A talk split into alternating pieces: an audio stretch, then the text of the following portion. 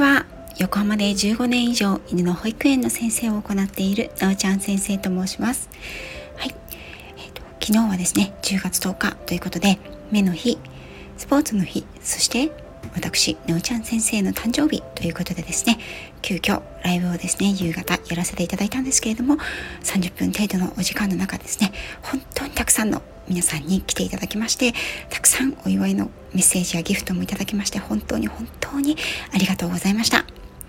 ライブでもお話ししたんですが私は2020年12月16日かな15日かなに、えっと、スタンド FM のアプリをインストールしてね始めましてそして、誕生日はですね2021年2022年そして昨日が2023年3回目のスタイフ上でお誕生日を迎えることができました本当にね、あの毎年、お誕生日をね、お祝い、こんなに盛大にお祝いをしてくれる、あのリアルのお友達でもなかなかいないですよね。本当に、あのメッセージをくださった皆さん、ギフトをくださった皆さん、そしてね、あの、アーカイブを聞いてくださって、コメントなどを残してくださった皆さん、DM もくださった皆さん、本当に本当にありがとうございました。とってもとっても幸せな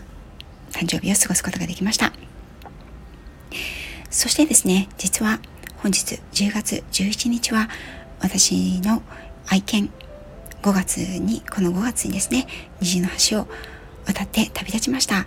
愛犬みことさんの誕生日なんですね。生きていれば今日彼は14歳になるはずでした。私は自分の誕生日の次の日が愛犬の誕生日なのでいつも彼の誕生日をねお祝いする時には自分と誕生日と一緒にお祝いをしていたんですけれども今朝起きてねあ今日は見事の誕生日だと思ったんですけれどもああそうだもう彼はいないんだっていうことが改めて身に染みてしまいました。そんな今日の朝みことさんに対してふと心の中に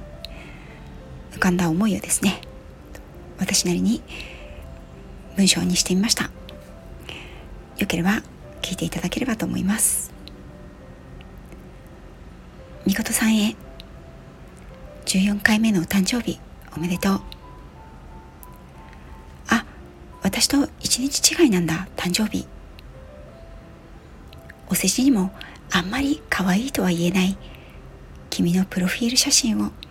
一目見た時の最初の感想だった。生後60日目私の元へやってきた君。それから13年間自分の誕生日のたびに君も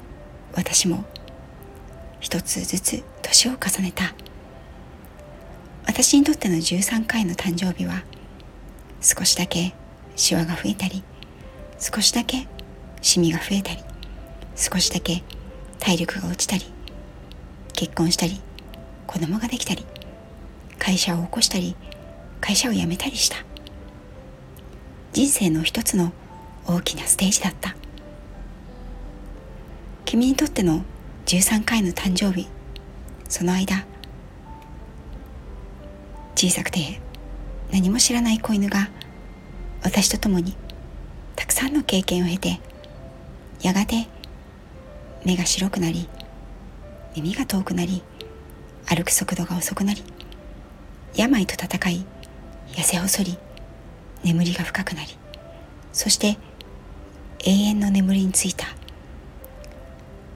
人生そのものだった。この10月10日11日は私たち2人の記念日だからどんなに忙しくても2人で出かけることにしていたね。こっそり美味しいものを食べたり笑顔でお散歩を楽しんだりしたね。若い時は遠出もたくさんしたね。年を取ってからは近くのお気に入りの散歩道へ。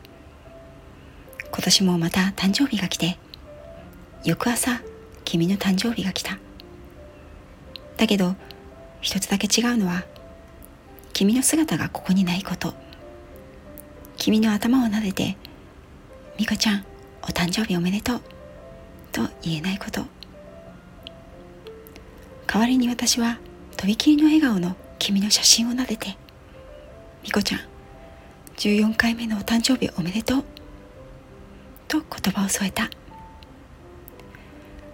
君という存在の喪失に改めて愕然とした朝だった。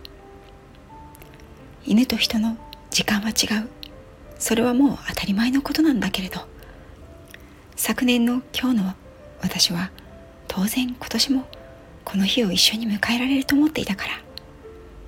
その愚かさに傍らにあったはずのぬくもりに涙がこみ上げてきた。君が虹の橋を渡ってから5ヶ月。君の不在に慣れたようでいて慣れていない私がいるよ。きっと今日は私のそばで僕はここにいるよ。って。私を励ましてくれているんだろうね。そんな気がするから涙を拭いて。私は日常の中に帰っていく。君のいない君の誕生日に。みこちゃん14歳。おめでとう。